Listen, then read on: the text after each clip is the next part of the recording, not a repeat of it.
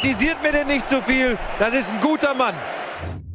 Moin Moin und hallo, herzlich willkommen zu Bundesliga Live, die einzige Fußballshow der Welt heute mit einem fantastischen Tobias Escher. Wir freuen uns sehr über eine pickepackevolle Sendung. Wir beide sind heute alleine. Das ist die geballte Kompetenz und ich vereint in einer Show. Ähm, wir haben viele Themen zu beschnacken. Unter anderem interessiert uns natürlich auch, was sagt eigentlich Uli Hoeneß zu dieser Sendung? Denn er hat sich tatsächlich geäußert auf einer eigenen Pressekonferenz. Was er gesagt hat, das erfahrt ihr gleich nach nur einem Spot.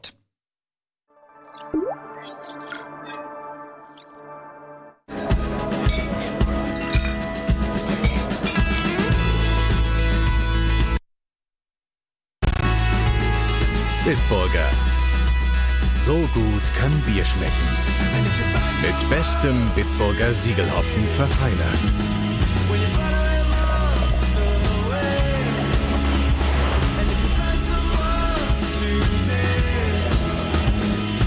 Und deshalb bitte ein Bit. Ja, da sind wir. Schön, dass ihr auch mit uns seid. Ähm, Montagabend kann es etwas Besseres geben als diese Super Show? Ich glaube kaum. Was hast du mit deinen Haaren gemacht? Abgeschnitten. Jetzt nach zehn Wochen mal wieder, nachdem ich fünf verschiedene Friseurtermine absagen musste, weil immer irgendjemand krank war. Meistens ich. ähm, ja. Habe ich jetzt noch mal geschafft, wieder halbwegs ja. wie auszusehen wie ein Mensch und nicht wie ein Orang-Utan. Für mich bist du immer Data. Data? Ja, du musst für mich immer Data sein. Was ist Data für eine Frisur? Aber er. Der hat auch so eine ähnliche Frisur wie du, ah. glaube ich. Naja, ähm, in jedem Fall bist du heute Data, der mit vielen Fakten ähm, glänzen wird, denn äh, ja, wir sind heute ein bisschen in abgespeckter äh, Runde da, machen uns das hier gemütlich, äh, reden natürlich trotzdem über den abgelaufenen Spieltag. Äh, kleiner Disclaimer, ich habe leider nicht so viel sehen können, ich habe ja gestern auch äh, in Löbberich gearbeitet beim mhm. Pen and Paper. Ich nenne das Pen and Paper. Ähm, ja, Dankeschön. Das war ein fantastisches Setting. Also holt es gerne nach, wenn das VOD kommt. Allein ähm, was äh, die da aufgebaut haben mhm. an, an Kulisse, ist, hab ich, sowas habe ich seit Azuka nicht mehr in dieser Qualität gehabt. ähm, so, jetzt reden wir über Fußball. Ja. Äh, heute Man muss Gladbach, vielleicht einmal kurz sagen, dass Etienne heute leider fehlt. Ja, Etienne, ich wollte, Etienne ja. ist nicht da. Wollte ich, könnte ruhig sagen, warum. Er hat, ähm, er war schon auf dem Weg hierher und dann hat er nochmal das Recap gesehen vom Frankfurt-Spiel und äh, hat, ja, kann man auch sagen, hat einen Herzinfarkt gekriegt ja. Ja. und ähm, musste mit Rollerblades quasi zum, ins Krankenhaus gefahren mhm. werden. Ja. Kam so Rollerblade ich möchte aber auch jetzt hier nicht, dass du das hier falsch machst. Und, Etienne hm? Gadi ist nicht Täter, er ist nicht Opfer, er ist Täter. Der Etienne Gadi hat in den letzten acht Jahren bei Rocket Beans TV fast zwei Millionen Euro an Honorar bekommen. Für 15 bis 20 Bundesliga-Sendungen hier. Er hat Anfang 2017 diesen Vertrag, ja, nach einer Auseinandersetzung mit Nico Backspin, wo es auch um Presse- und Fernsehauftritte ging, hat er hingeschmissen. Und jetzt dieser Auftritt am Wochenende letzte Woche beim Podcast von Jan Köppen. Der hat dazu geführt, dass du, ich und ähm, Nico Beckspin uns zusammengesetzt haben. Wir haben dann ganz klar gesprochen, beschlossen, ihm nahezulegen, nicht mehr in den Ehrengastbereich zu kommen. Denn er hat in einer unsäglichen Art und Weise Rocket Beans TV beschädigt mit seinem Verhalten. So. Volle Breitenbandbreite. ja, fantastisch. Tobias Escher. Das war nicht einstudiert. Das war weder abgelesen noch vorbereitet noch einstudiert. Ich bin auch überrascht, genauso wie ihr. Ähm, ja. Ganz kurz, nee, Eddie, Eddie äh, kann Leute heute nicht da sein. Er entschuldigt sich, aber er ist hoffentlich nächste Woche wieder dabei. Und äh, Nico, der hat ja noch so einen Zweitjob und ähm, hat er noch. Hat er noch und außerdem ähm, hat Bremen auch verloren. Das ist für ihn natürlich das auch mal so ein kleines Motivationsproblem, was er dann hat. Ähm, aber wir schaffen das äh, quasi heute auch mal zu zweit. Ja. So, ähm, schön, schöne Rede. Du spielst damit natürlich an auf ähm, den Ausschluss Paul Breitners, äh, seine, seines langjährigen ähm, Freundes, Mannschaftskollegen, Bayern-Genossen. Uli Hoeneß. Der hat ihn einfach aus der Ehrentribüne verbannt. Was ist ja. da passiert? Ja, ich, ich spiele natürlich darauf an, ich bin natürlich geschickt auf das über Thema übergeleitet. Natürlich, weil ich auch eine Verantwortung für diese Sendung habe und seit ich bei Spiegel Online arbeite und da auch ein bisschen Einblick in die Klickzahlen habe und halt sehe, wie viel verdammt normal ihr da draußen Ihr seid alle selber schuld. Ihr klickt alle diesen Höhnes-Scheiß millionenfach. Das ist kein Witz. Millionenfach wird dieser Scheiß geklickt. Und das interessiert die Leute anscheinend. Deswegen habe ich gedacht. Ja, weißt du, warum das so ist? Hönes ist so der, der Außenflügel äh, so des Gossip Areals der Fußball-Bundesliga. Fußball Ja. ist ja eh, ist ja im Prinzip so ein bisschen auch wie so In-Touch oder so weiter. Ist ja was völlig Virtuelles irgendwie. Und äh, Hoeneß ist einfach so eine, der ist wie, wie Joe Gerner oder so bei Judith Sanchez. Das ist halt einfach eine, so eine Person, die halt diesen Gossip so geil bedient und befüttert. Und, ähm, äh, und deswegen, glaube ich, zieht er auch seine Klicks an. Und der ist natürlich auch ein Typ, ey, was der alles gemacht hat. Ich meine, Ja. Ich, ich finde das super interessant, weil das ist einerseits, ist, findet man das ja, auch ich persönlich muss es gestehen, finde das ja unfassbar interess- äh, faszinierend, was er immer sagt. Und du schüttelst halt jedes Mal den Kopf und du liest halt doch immer wieder, was hat Hönes jetzt da wieder für einen Unsinn erzählt. So. Ja. Was hat Hönes da wieder, Paul Breitner ist äh, Täter, kein Opfer. So, musste, musste kommen. Oder, als, oder zu dem Fan, zu dem er gesagt hat, wie, was hat er da gesagt? Ähm, es wurde der Versuch unternommen, meinen tadellosen Ruf als Manager, Vorstand und jetzt Präsident zu beschädigen. Von diesem einen kleinen Popelfan da auf der kurz. Uli Hoeneß hat gesagt, na ganz kurz, es wurde versucht, meinen tadellosen Ruf zu beschmutzen. Das hat Uli Hoeneß gesagt. Und der war schockiert. Er war total überrascht. Und deshalb ist er auch sehr glücklich, dass er nicht reagiert hat. Denn darauf hat ein ganz kleiner Teil dieser Gruppe gewartet. Dann wäre genau das Chaos entstanden, das ich beim FC Bayern noch nie erlebt habe. So, aber so, das ist halt ein Wandeln, er ist ja so ein Wandelter, das ist, du denkst dir eigentlich, das ist nicht mehr zeitgemäß so. Das war vielleicht mal vor 20 Jahren war das noch cool so, da konntest du Mhm. dich halt da sowas erzählen. Heutzutage hat jeder ein Smartphone, selbst wenn er da zu einem Fanclub nach äh, hinter Tupfing fährt, ist sind dann so vor zehn Leute mit dem Smartphone, das ist im nächsten Moment Internet, alle haben eine Meinung dazu und finden das alle blöd. So. Aber andererseits verkörpert er dadurch, dass er es doch trotzdem noch diese Sachen sagt. Man denkt sich halt immer so, Mann, ist der eh stecken geblieben. Aber er verkörpert doch auch irgendwie so eine Sehnsucht nach dieser Zeit, so ein bisschen, wo halt du, du noch sowas gesagt hast. Weißt du, verstehst du, was ich meine? Ja, natürlich, die gute alte äh, Fußballzeit, als man noch mit Ja. 16er Alustollen auf äh, schlechten Acker rumgekrätscht ist. Ähm, absolut. Ja. Aber ist, der Fußball hat sich sehr rasant weiterentwickelt und äh, Ja. wie du richtig sagst, äh, Uli Hoeneß ist ein bisschen aus der Zeit gefallen. Und auf der einen Seite also ich bin überhaupt kein Uli Hoeneß-Fan in irgendeiner Form, ich bin ja nicht mal Bayern-Fan oder so, aber was man ihm zugestehen muss, er ist halt wie so ein Altvorderer. Irgendwie so, oder äh, wie, wie die letzten Ents irgendwie. Du, ge- du ge- reitest da durch Rohan in den Wald rein und die letzten Ents, die machen da ihr Enting, hier Rummenigge und Hoeneß und du weißt so, die Welt geht unter und die werden, die werden die letzten ihrer Art sein und ähm, das ist, das ist irgendwie diese Riege da bei den Bayern. Die werden natürlich irgendwann auch mit neuen Leuten ersetzt werden. Das werden Leute haben sein, die haben nicht dieses, weiß ich, ja, soll ich es Charisma nennen oder wie dieses Potenzial auch für Geschichten einfach. Das werden irgendwelche professionellen Leute sein, die irgendwie gute Arbeit machen, wahrscheinlich. Ja. Und das, Hönes steht für mich auch so für, für diesen, für, für diesen Streit mit Christoph Daum, für dieses, mit, mit Willy Lemke und so weiter. Diese, da ist so viel Fußballgeschichte, was, was sich an diesem Menschen irgendwie auch äh, anhaftet. Und ähm, von daher genieße ich das Entertainment so aus der Distanz. Ähm, Finde ich das ganz spannend. Das gehört irgendwie ein Stück weit dazu. Und ich glaube, wenn er weg ist, dann gibt's auch weniger Geschichten. So, Ja. wird man erstmal sagen, ja, okay, ist halt weg, aber irgendwann wird man merken, okay, es gibt weniger zu erzählen vielleicht. Aber Andererseits ist es halt eine andere Zeit so heutzutage. Du hast halt jedes dieser Zitate, die er bringt, das ist halt heute so ein riesen Medienereignis.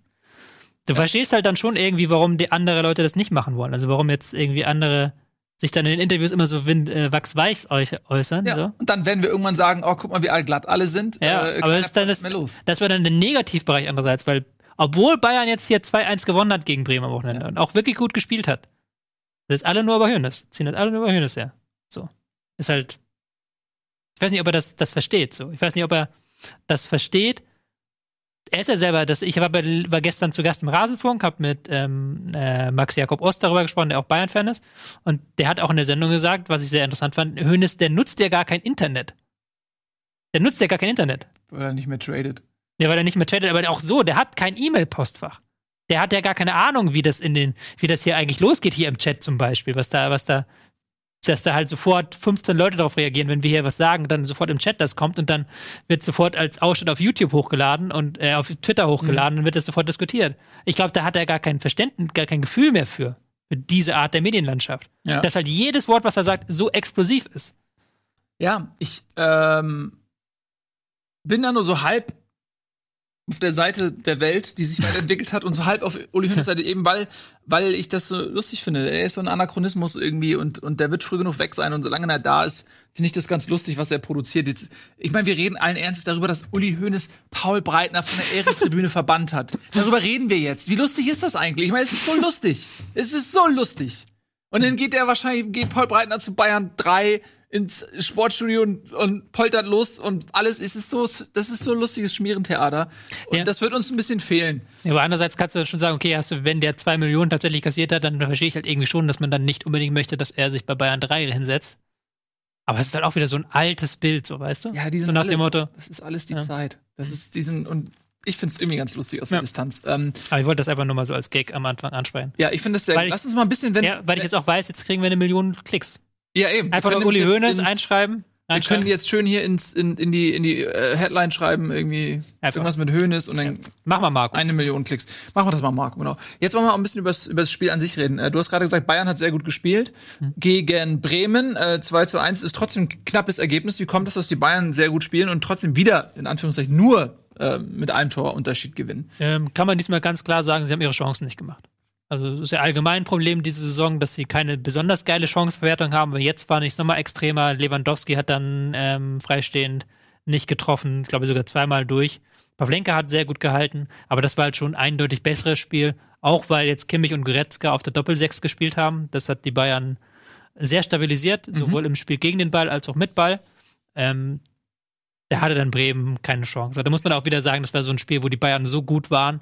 Bremen war jetzt nicht mega gut, das stimmt, aber Bayern hatte, man hatte nie das Gefühl, dass Bayern das Spiel verliert. Das war jetzt wieder so wie in den vergangenen Jahren, die Bayern. Ja, äh, trotzdem, ähm, das Ergebnis nicht so souverän, stand zwischendurch auch mal 1 zu 1 irgendwie nach dem Ausgleich von ähm, Osako und es gab vielleicht mal auch Jahre, da hätten sie das 4-1, 5-1 oder so gewonnen. Also es spricht vielleicht auch so ein bisschen für die derzeitige Situation, dass selbst in so einem Spiel irgendwie am Ende dann doch noch ein bisschen gezittert werden muss, weil mit einem Tor Vorsprung und äh, langer Ball kann immer mal, sieht man ja auch jetzt gegen Düsseldorf, kann immer noch was passieren. genau das gegen Düsseldorf das Problem. Ja. Aber sie standen jetzt defensiv stabiler. War halt dann tatsächlich, hast du recht, das, ist, das fehlt noch so, dass man über 90 Minuten das ähm, Ding nach Hause so. Da gab es halt nach dem 1 zu 0 gab es so eine Phase, wo Bayern sich weit zurückgezogen hat, Mhm. ähm, wo dann plötzlich äh, Werder das Spiel machen durfte. Und Werder kann das Spiel machen, haben wir schon oft thematisiert in, diesem, äh, in diesem Format. Und plötzlich sah das nicht mehr so geil aus für die Bayern. So, diese, diese 15 Minuten haben halt gereicht für Werder für den Ausgleich, nicht für viel mehr. Aber halt diese 15 Minuten haben sie immer noch drin. Das war ja auch Mhm. gegen Düsseldorf so das Problem. Aber grundsätzlich fände ich es mit Kimmich, Goretzka, Doppelsechs, finde ich einen Ticken besser als mit Martinez. Gerade halt die Absicherung gegen den Ball. Wenn du da zwei Spieler hast, erstens, und dann halt auch ähm, zwei formstarke Spieler. Martinez war jetzt leider sehr außer Form zuletzt. Ja, ähm, das finde ich ganz interessant tatsächlich. Also so ein bisschen auch äh, den Nationalmannschaftsgedanken übernommen. Da ist Löw tatsächlich mal ähm, vor dem Vereinstrainer auf die Idee gekommen, Ja. äh, das so zu machen. Ähm, und ich habe mich auch immer schon gefragt, äh, warum Goretzka so oft auf dem Flügel eingesetzt wird, weil ich finde überhaupt nicht, dass er ein Flügelspieler ist. Ich auch nicht. Ähm, deswegen habe ich mich immer gefragt, okay, der ist eigentlich für mich ein Sechser oder ein Achter. Mhm. Und ähm, wenn er sich noch ein bisschen defensiv stabilisiert, dann vielleicht eher ein Sechser. Und deswegen macht es total Sinn mit Kimmich zusammen. Irgendwie auf die, ist das eine Variante, die Zukunft hat auch in der Nationalmannschaft? Hm, das ist eine gute Frage. In der Nationalmannschaft hast du natürlich noch einen Groß, der, der nicht wegzudenken ist, einen Gündogan, der das auch kann, Mhm. den ich noch ein bisschen vor Goretzka sehen würde. Aber Kimmich auf der 6 ist, glaube ich, so der, der ähm, beste Kollateralschaden, den diese Bayern- und Nationalmannschaftskrise jetzt hier ähm, gemacht hat. Ich habe immer so ein bisschen das Gefühl gehabt, dass man ihn, aus ihm unbedingt so einen zweiten Lahm machen wollte. Mhm. Auch wenn das vielleicht gar nicht unbedingt. Er ist halt nicht Philipp Lahm. Er hat halt nicht ganz in diese defensive Klasse. Ja. Philipp Lahm hat sich ja gegen 1,90 Männer, da hat er irgendwie den Körper so geil dazwischen gewuchtet und irgendwie hat er trotzdem das Kopfballduell Mhm. sich entschieden. Das kann Kimmich halt nicht. Diese, diese Facette, der hat sein Spiel nicht. Und da habe ich manchmal das Gefühl, einfach weil er, weil Philipp Lahm da war und Philipp Lahm ja auch hätte im Zentrum spielen können, aber halt auch, das war halt irgendwie so, keine Ahnung. Und ich habe mir das jetzt angeguckt, auch in der Nationalmannschaft fand ich schon sehr gut und das war auch am Wochenende wieder ein sehr starkes Spiel von ihm im Zentrum.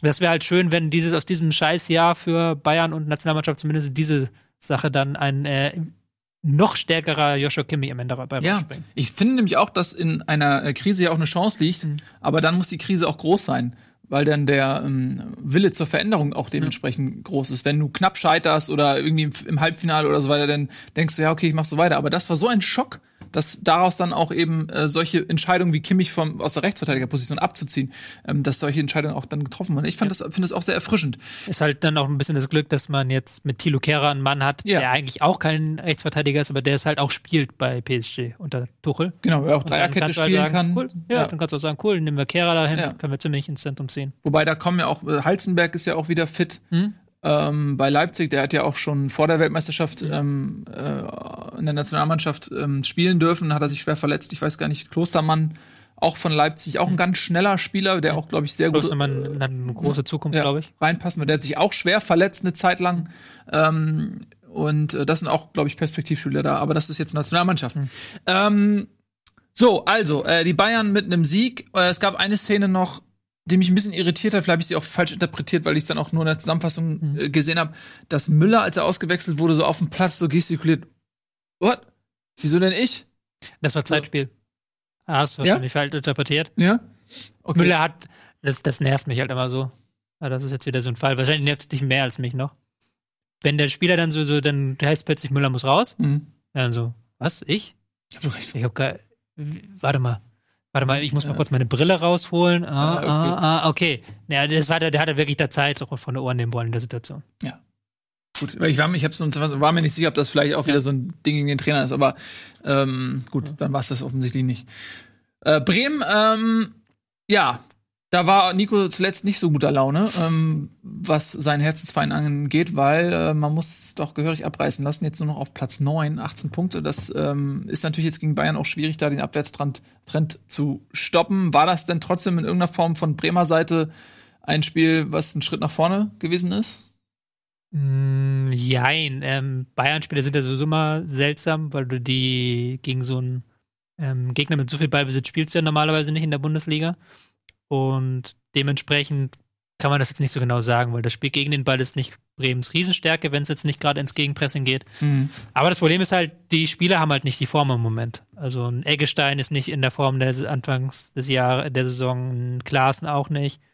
Mm, Kruse hat jetzt eine Vorlage mal wieder gemacht, aber wartet seit dem fünften Spieltag alt auf ein Tor. Es fehlt vorne ein Stürmer drin, dann im Zweifelsfall, der dann doch mal einen Ball verwertet. Ähm, die Nico weiß schon, warum er nicht mehr hier ist. Im Moment. so, so, die, er kam halt als gut gespielt, aber jetzt ist er momentan, hat er nicht viel Zeit. Also ich, ich warte jetzt das Düsseldorf-Spiel ab. Wenn sie das nicht gewinnen, dann kannst du wirklich eine Krise ausrufen. Ist natürlich blöd, dass jetzt Velkovic und Moisander fehlen. Mhm. Velkovic verletzt, Moisander, also die gesamte Innenverteidigung einmal weggeräumt. Ist auch jetzt nicht die beste Wahl, wenn du gegen Lu äh, Luke Bacchio dran darfst. Wie wird der ausgesprochen eigentlich? Ich glaube, Luke Bacchio ist, glaube ich, richtig. Der Mann, der drei Tore gegen die Bayern geschossen hat. Luke Bacchio.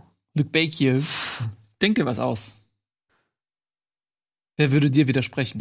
Nicht mal Luke Bacchio selbst würde das. Er würde seinen Namen. Ja, bei Namen schon. Also ich sage immer noch, De, ich kann immer noch Delaney, Del, Del, Del, Delaney. Del, Del, Del, Del, irgendwas nicht aussprechen. Delaney. Delaney. Delaney. Ja, so. Delaney. Also, Ja, gut. Ähm, Stürmer fehlt vorne drin, trotz Pizarro, der natürlich mit seinen 120 Jahren ähm, jetzt auch nicht mehr jedes Ja, Spiel kannst 90 ja Minuten Power geben kann. nur in den letzten 30 Minuten eigentlich bringen. Ja. Ist ja nicht. Ist aber immer wieder gefährlich. Ja, ja, das stimmt, ja. Das stimmt. Ähm, wir haben heute uns die äh, Zeit genommen, um über Teams zu sprechen, die normalerweise, sage ich mal, nicht so viel Zeit hier bekommen. Mhm. Äh, also Augsburg, Hannover, Wolfsburg. Äh, das machen wir gleich. Äh, das nur schon mal als Ankündigung für alle Fans unter euch, die sich vielleicht darüber freuen ähm, und SMS schicken an ihre Freunde. Gleich geht es ja auch mal um Augsburg und so. ähm, bevor wir das machen, ziehen wir unser Spitzenspiel vor. Äh, das war nicht wie in den 90ern Bremen gegen Bayern, ähm, sondern wie im Jahr 2018 Gladbach gegen Leipzig, der äh, Tabellenzweite gegen, ich weiß gar nicht, war Leipzig Vierter, Fünfter irgendwie so vorm Spieltag? Leipzig Vierter? Vierter, glaube ich, oder Fünfter? Nee, Vierter waren sie, glaube Vierter, ich. ne? Und jetzt sind sie Dritter. Ja. Und ähm, wenn man jetzt das Ergebnis sieht und später auch das Ergebnis von Frankfurt, ähm, dann ist das schon ein Spieltag für Dortmund, muss man sagen, denn ähm, Gladbach äh, als erster Verfolger haben wir letzte Woche ja noch äh, toll dreist drüber gesprochen, ob Gladbach sich eventuell auch in der Position sieht, um die Meisterschaft zu spielen. Und diese Frage wurde jetzt ähm, direkt so ein bisschen ähm, verneint, denn ähm, Leipzig hat das sehr souverän gemacht. Mhm. Man hatte nicht das Gefühl, dass sie dieses Spiel verlieren können. Das äh, war ein ganz anderer Auftritt als im Europapokal, äh, wo auch Ralf Rangnick etwas gesagt hat, was ich hasse wie die Pest.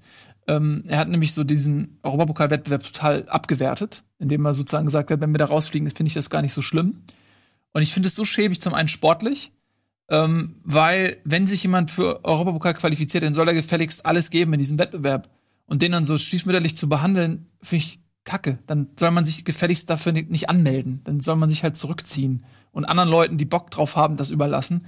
Und dann finde ich es auch schäbig, weil ich ein bisschen das Gefühl habe, dass Rangnick sich nicht eingestehen kann, alles versucht zu haben, das Beste gegeben zu haben und trotzdem gegen den Schwesterclub Salzburg zweimal chancenlos gewesen zu sein, gegen einen Trainer, den sie selbst nicht geholt haben für Leipzig, ähm, sondern sich für Nagelsmann entschieden haben, weshalb wahrscheinlich der Coach von Salzburg jetzt äh, nach Hoffenheim geht und quasi zweimal ähm, sozusagen eine Lehrstunde erteilt bekommen hat und dann hinterher zu sagen, wir nehmen diesen Wettbewerb vielleicht aber auch gar nicht so ernst und konzentrieren uns eher auf die Bundesliga, finde ich nicht okay.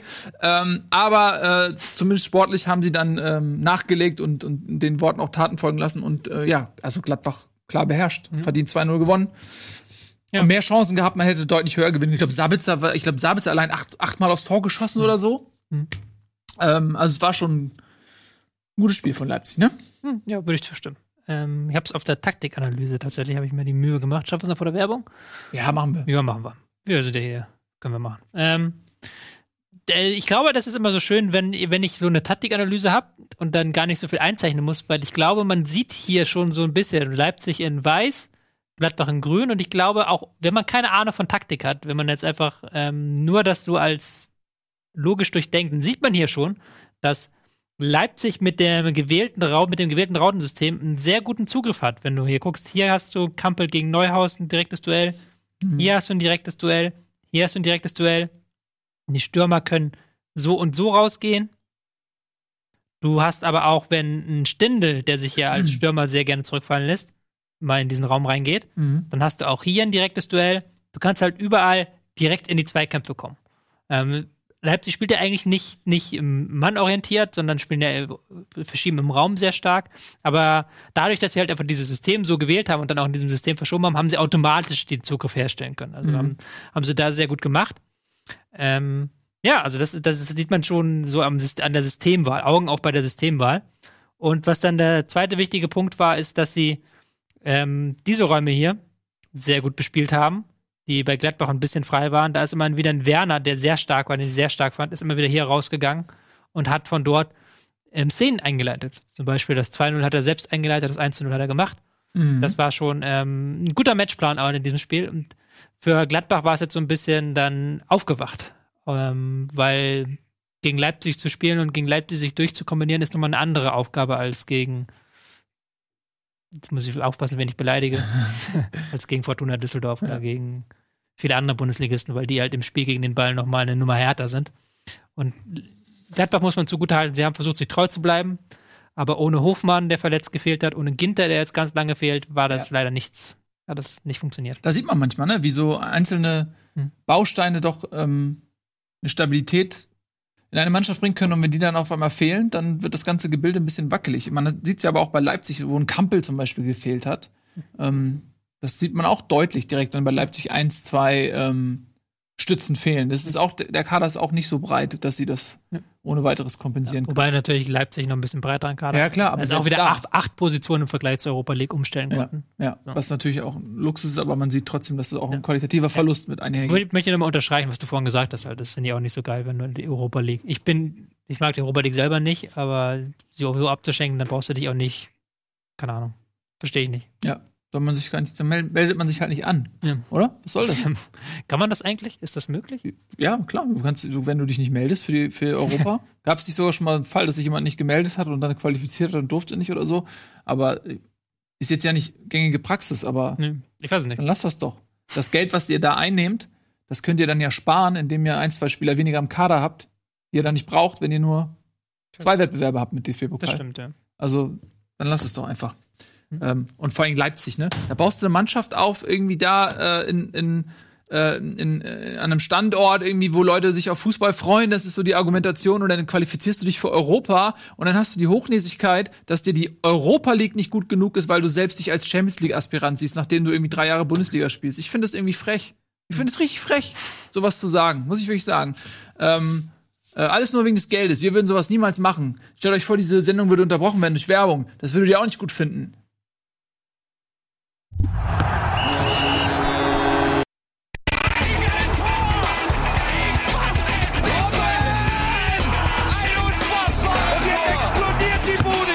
Kritisiert mir denn nicht zu viel. Das ist ein guter Mann.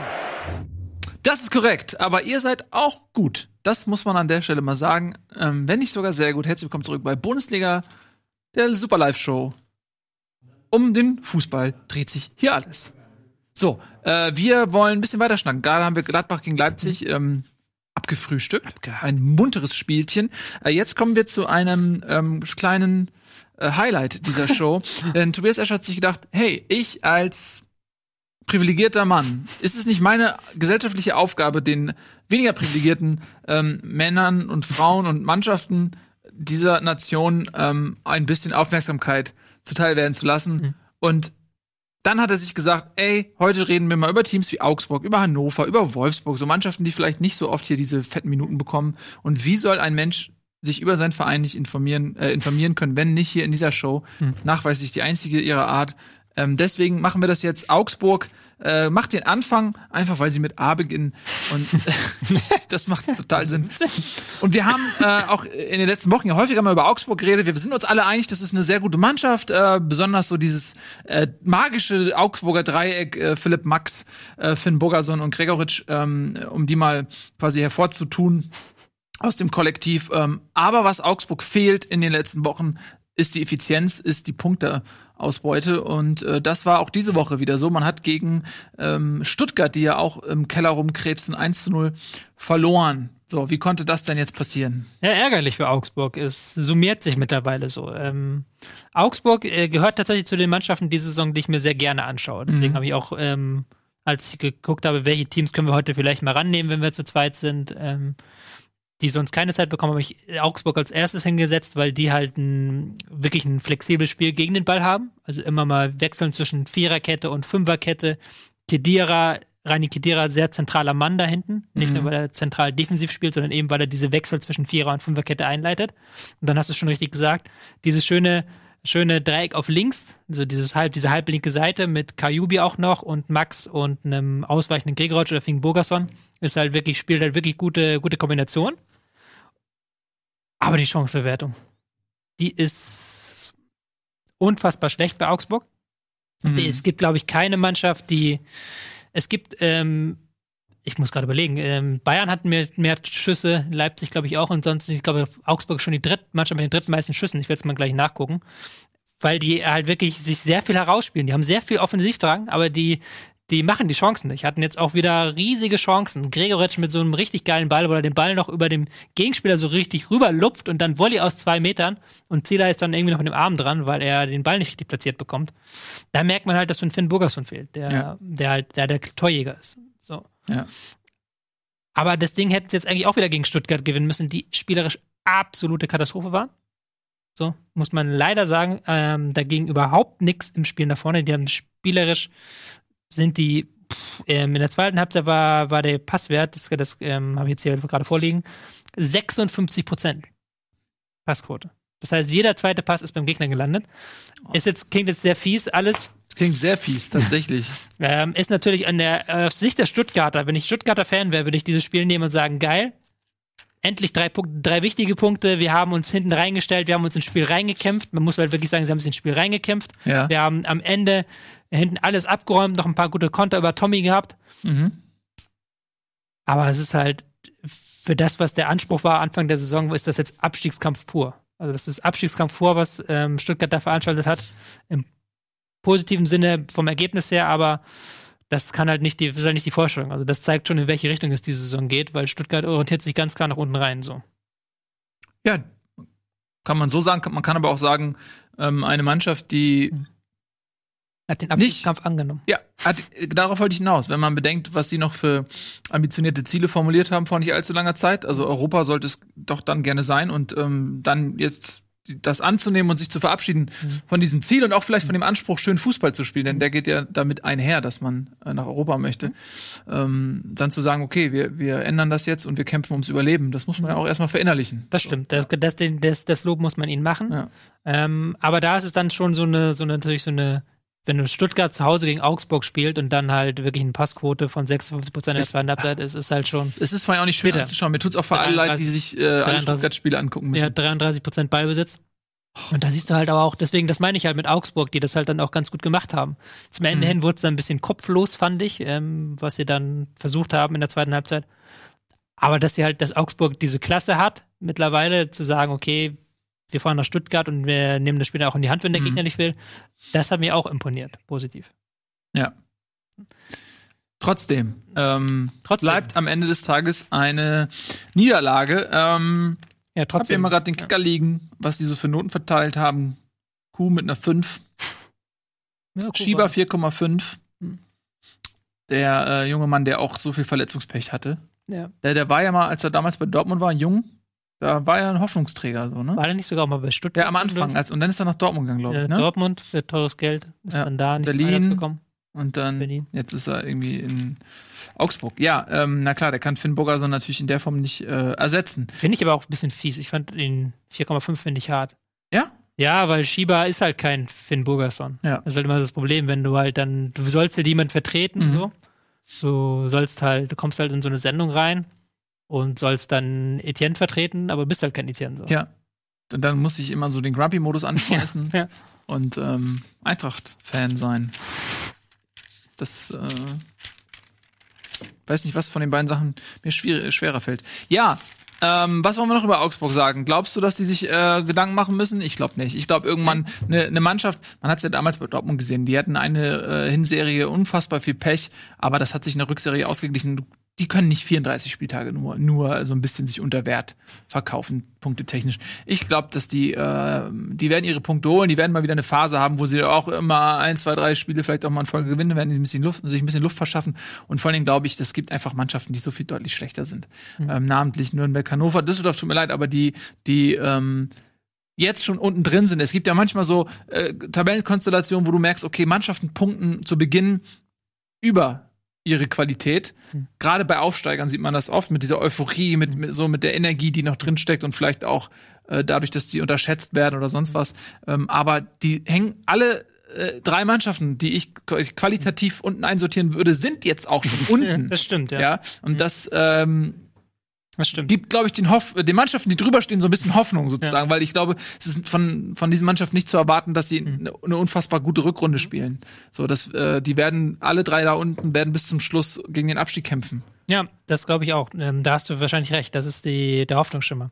Ist halt dann immer die Frage, wenn du halt irgendwann gut spielst, aber keine Punkte holst, dass das dann irgendwann in den Kopf reingeht. Und Ja. du dir denkst, so, oh shit, und dann wird dir, wenn die Leistung schlechter, dann kriegst du erst recht keine Punkte. Das kann so eine Abwärtsspirale sein dann auch. Ja, könnte passieren. Ne? Da muss man deinen Charakter zeigen und da muss der Trainer vor allen Dingen auch mal in so einer Situation beweisen, dass er Ja. äh, auch in, in so einer Krise die richtigen Worte findet. Ich traue dem das aber zu. Ich glaube, dass es in Augsburg eine stabile, gute Konstellation ist. Ja. Das ist so ein Verein, die lassen sich auch nicht so schnell aus der Ruhe bringen, weil die das einkalkulieren. In Augsburg gehst du nämlich nicht hin und sagst, wir wollen nach Europa. So, das ist nicht deren Saisonziel. Nee. So, und deswegen sind die, glaube ich, auch in solchen Situationen gefestigt. Mhm. Kriegen das schon hin. Ähm, aber ähm, ja, Stuttgart mache ich mir ein bisschen, bisschen Sorgen, ähm, ob die auch vom Personal her dauerhaft für den Abstiegskampf ähm, aufgestellt sind, so weil Mhm. so ein Castro, ähm, Der gar nicht spielt mehr. der gar nicht mehr spielt, irgendwie siehst du ja schon, aber die Davi ist natürlich verletzt, der kennt den Abstiegskampf zumindest. Ähm, für, ist für mich immer, die Davi ist für mich so eine ganz tragische Figur, weil ich finde den spielerisch überragend. Mhm. Ich kaufe den auch seit Jahren immer beim Fußballmanager, aber ähm, der ist ja immer die Hälfte der Saison verletzt. Und ich weiß noch, als er, bevor er nach Wolfsburg gegangen ist bei Stuttgart, hat er quasi ohne Training die Mannschaft alleine vom Klassenhalt bewahrt. Hm. So, der hat eigentlich, der war immer verletzt und ist für die Spiele ist er, ist er aufgelaufen ohne Training und hat da so viel Scorerpunkte gesammelt und hat die, den Unterschied gemacht in so vielen Momenten. Ähm, Hm. Und was aus dem Jungen hätte werden können, wenn der einen gesunden Körper gehabt hätte. Und das, ich finde es immer Hm. tragisch, dass es so talentierte Spieler gibt, die wirklich dann an, an ihrer Gesundheit scheitern. Also er ist ja nicht gescheitert, aber Ja. er ist deutlich unter seinen Möglichkeiten geblieben durch die ganzen Verletzungen. Das finde ich immer ein bisschen schade.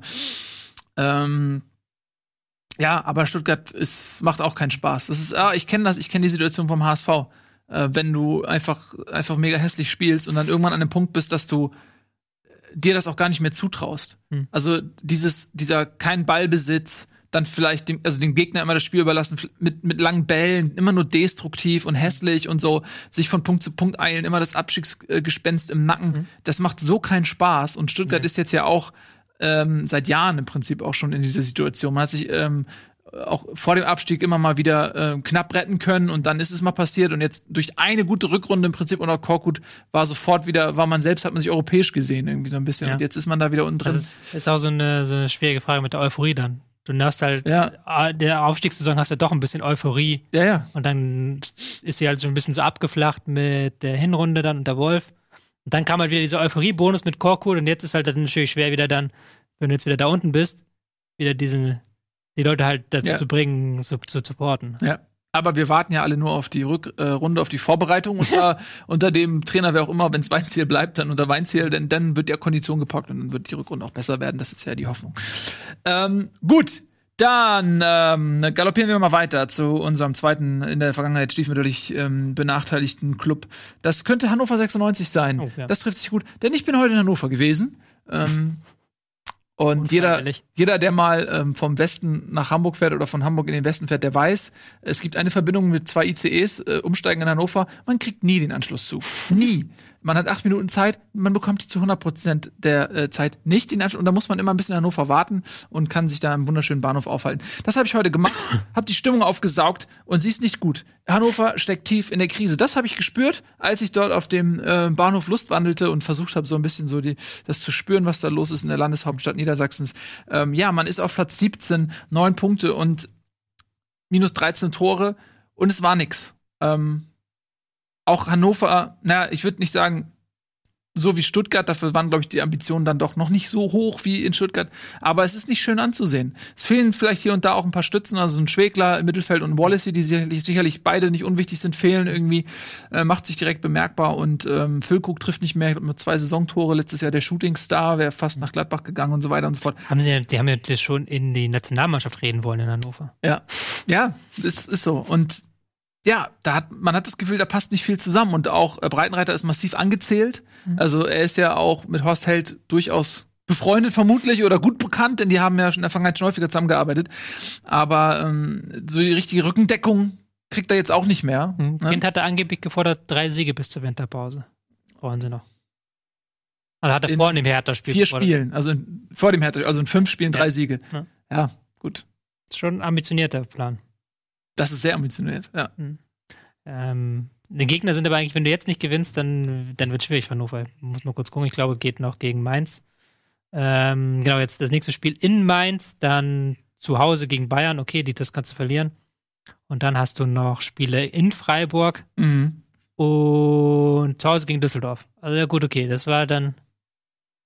Also da musst du irgendwie Punkte holen. Drei Siege ist aber schon trotzdem ambitioniert. Äh, das ging aber schon schlecht los mit dem Spiel gegen ähm, Hertha BSC. Weil sie da eine Zahl, die halt so wahnsinnig ist, sie hatten 60% Ballbesitz mhm. im Spiel gegen Hertha, ist jetzt kein Ballbesitzteam Hannover, aber sie haben halt immer den Ball in der Abwehr laufen lassen und Hertha hat sich auf Konter fokussiert, mhm. gerade in der zweiten Halbzeit, wo sie dann 1-0 geführt haben. Und pff, das klappt nicht so geil bei Hannover 96. Also Wallace, Wallacey, den du ja auch kennst, der ähm, immer aus der, in die Tiefe geht jetzt bei Hannover 96, von dort das Spiel gestalten will, was jetzt auch nicht gerade seine Paraderolle ist, sagen wir mal so. Mhm. Ähm, haben dann große Schwierigkeiten, halt wirklich in die gegnerische Hälfte zu kommen, dann meistens nur über lange Bälle. Da haben sie dann wiederum Probleme, die zweiten Bälle zu erobern, weil ein Wallacey, den ich eigentlich, der das ja eigentlich kann, der ist ja, der hat ja einen ja, ordentlichen Körper. Ja. Der ist dann so zu tief, um die zweiten Bälle zu erobern. Die kriegen es halt nicht gebacken, spielerisch sich Chancen herauszuspielen. Und das ist dann halt ganz schwierig, wenn du dann in jedem Spiel 1 zu 0 in den Rückstand gerätst und mhm. dich dann halt auskontern lässt. Das ist jetzt Hannover 96 viel zu oft passiert in dieser Saison. Weil halt diese, auch gegen den Ball, diese Grundkompaktheit teilweise fehlt. Mhm. Das ist schon sehr schwierig, auch, und der Kader gibt auch so wenig her. So, der mhm. Kader gibt gerade im Mittelfeld sehr wenig her. Dann gibt es dann halt so 0 zu 2 Niederlagen gegen Hertha. Mhm. Ja, und gegen einen Hertha das wirklich nicht gut war.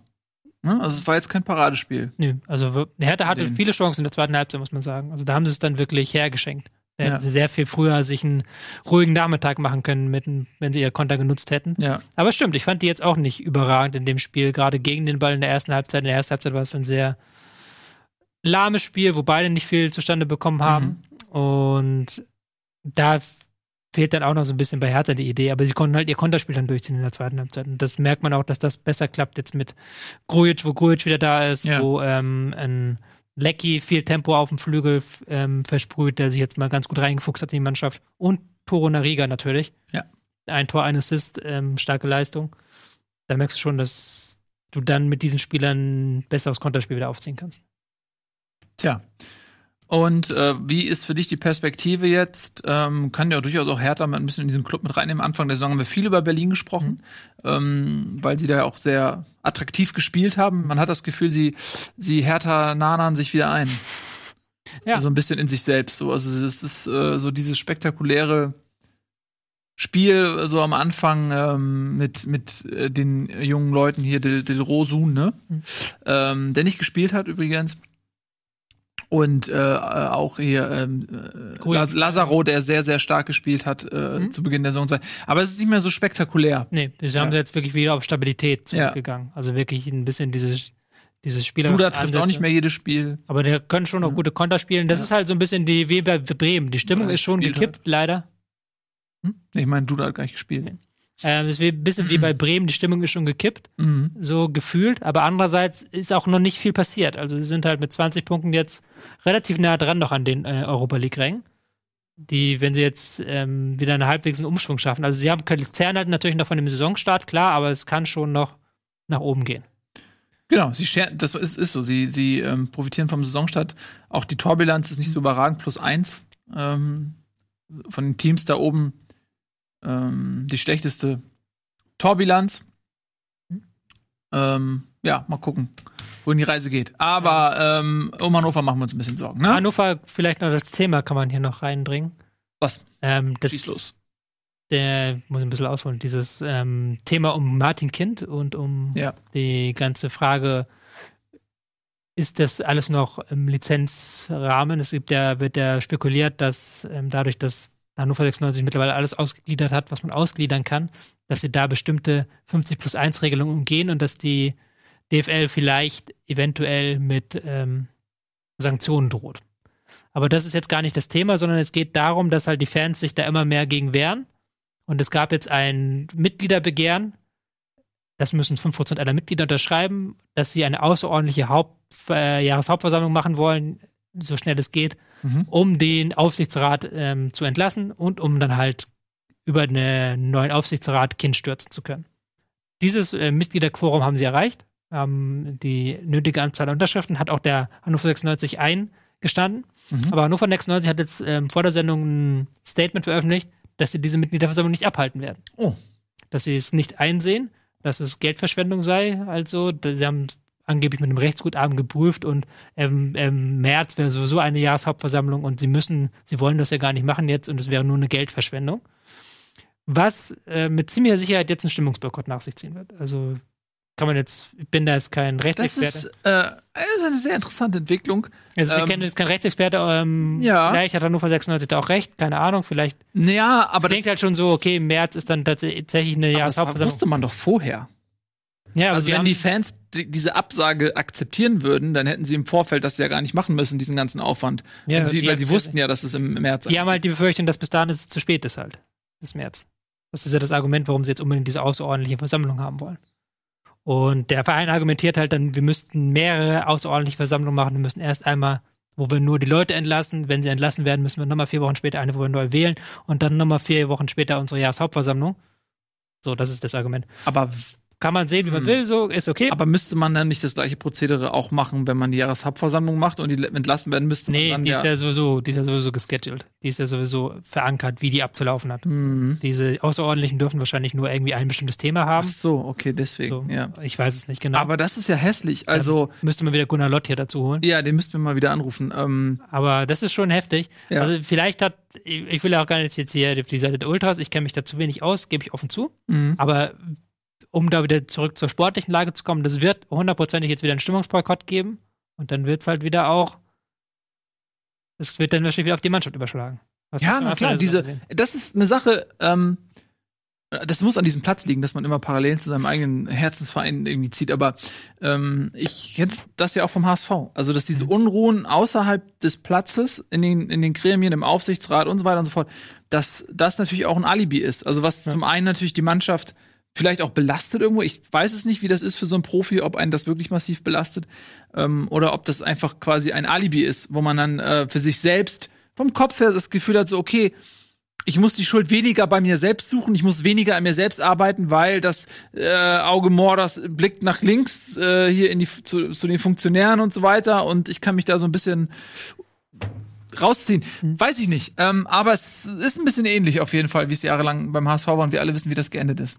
Mhm. Nämlich mit Werbung.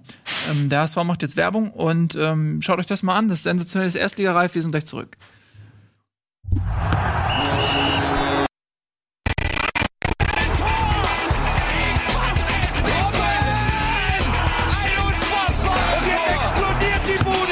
Kritisiert mir denn nicht zu viel. Das ist ein guter Mann. Herzlich willkommen zurück bei Bundesliga. Wir reden jetzt über den VfL Wolfsburg. Ein quietschbunter Club, der uns allen sehr am Herzen liegt.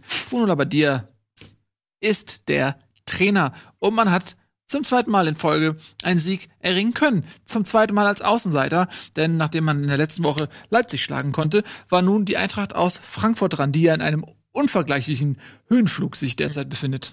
Wo du gerade mhm. bei dir erwähnst. Ich habe am Wochenende live getickert für Spiegel Online. Mhm. Und dann kriegen wir halt immer so von den Agenturen die Bilder rein. Also die Agenturen, da sitzen immer die Fotografen und die machen ja schon live während dem Spiel, taut dich die Agentur mit Bildern, Bildern voll, weil die wollen, dass du die halt in die Artikel einbindest und dass du die kaufst quasi. Mhm. Und da sind halt so viele Bilder von Bruno Labbadia reingekommen. Aber mir ist halt wirklich zum ersten Mal so, wenn du dann halt rechts so ein Stream an Bruno Labbadia Bild über das ganze Spiel, dass das eigentlich, dass der schöne Bruno, der ist ja wirklich richtig schön. das Bruno, ist ein richtig schöner Mann. Ich habe Bruno Labbadia mal auf dem Weihnachtsmarkt in Hamburg gesehen, ja. als er noch in Hamburg in Amt und Würden ja. war. Und ich habe mit ihm geknutscht. ich fand ihn so schön, dass wir geküsst haben, einige Stunden. Ja, weil das, die, die, weil das ist ja die sind ja auch nicht bearbeitet, diese Bilder. Das ist ja nicht dann wie die, die dann irgendwie drei Stunden später online sind, wo dann nochmal irgendwie Photoshop 5000 Mal dran war, mhm. sondern halt wirklich so. Ja. Der ist ein Haarpracht, hätte ich gerne. Der Typ ist Mitte 50 oder wie alt ist der? Oder 50? Ja, aber das ist auch, also, ja, ich glaube, das ist auch schon Licht hier und da. Also ja, aber trotzdem. Ja. Und Klopp hat im selben Alter hat sich die Haare neu machen lassen. Mit dem Lasern. Ja. Die um, das ist eine Umverteilung. Es ist so eigentlich, es ist also nur eine Kopf geworden, Kopf gewordene Sozialhandlung. Äh, das ist eine Umverteilung von Haar. Warum soll sich hier im, im Kranzgebiet äh, das ist wieder die Elbchaussee, da das sitzt das Haarkapital und der Rest geht leer aus oder was? Ich, also das finde ich auch allein aus, also die politische Botschaft dahinter ist schon völlig falsch. Ja. So. Von daher ist Klopp für mich ein ähm, sozialer Typ. Aber ähm, nee, ich glaube, Labadia ist auch jetzt nicht, er ist jetzt kein Brad Pitt, was das angeht. Oder George Clooney oder so, so Leute, die. Ich finde, so er kommt schon nah. Hm? Ich finde, er kommt schon nah. So. Findest du nicht? Also, keine Ahnung. Chat, was sagt ihr?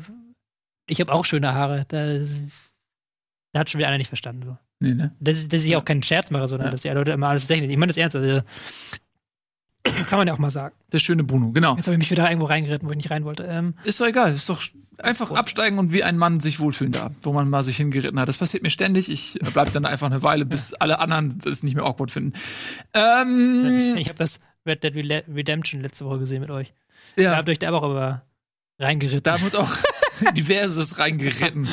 da hast du völlig recht, ja. Ähm, Wolfsburg hat sich in den, in, zurück in die Erfolgsspur geritten, ähm, hat äh, überraschend, muss man tatsächlich sagen, in Frankfurt gewonnen. Frankfurt, die ähm, mit dieser Niederlage auf Platz 5 abgerutscht sind, was jetzt nicht so dramatisch ist. Man ist immer nur noch drei Punkte bei einem guten Torverhältnis auch hinter Mönchengladbach. Also das mhm. kann man relativ schnell wieder äh, korrigieren, diesen Ausrutscher.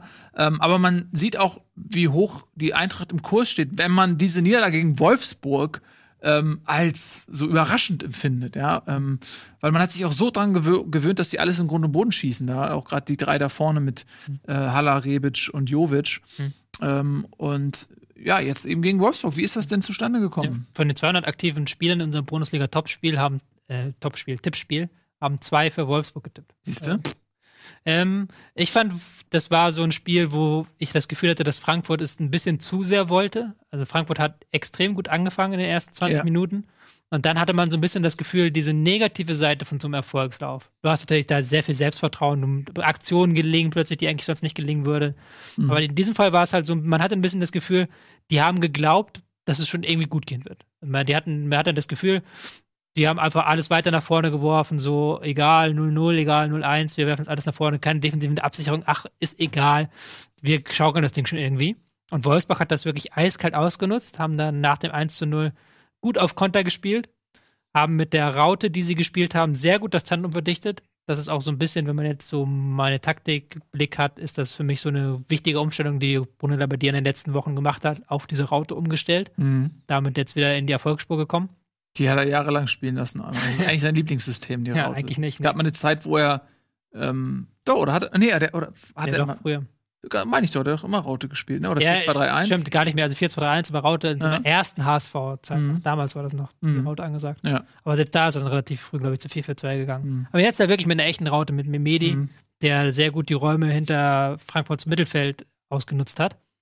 Und dann ging das ganz flott ab. Also Ginczek, ähm, ein sehr starken Spiel, ein Assist, ein Tor. Ja, Und Frankfurt hat dann wirklich noch Druck gemacht in der zweiten Halbzeit. Aber es war dann, war dann, wie gesagt, es war ein bisschen zu viel, fand ich. Ein bisschen zu wenig Konterabsicherung, ein bisschen zu viele Spieler vorgebracht, ein bisschen zu häufig halt das Dribbling gesucht, wo man dann vielleicht nochmal hätte einen Angriff abbrechen können. Hm. Hm.